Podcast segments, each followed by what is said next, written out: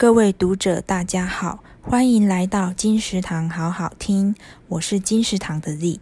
今天要为您介绍的是林夕的书，由亮光文化出版，《拼命无恙》。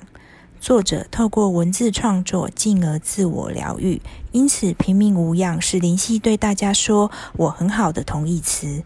历经亲人的离世，将情绪转化成这本近百篇现代诗，夹带着散文的书，就像生活起起伏伏，纪念那些往日的回忆，也写对香道、茶道、书道、赏画的体会，都是疗愈的过程。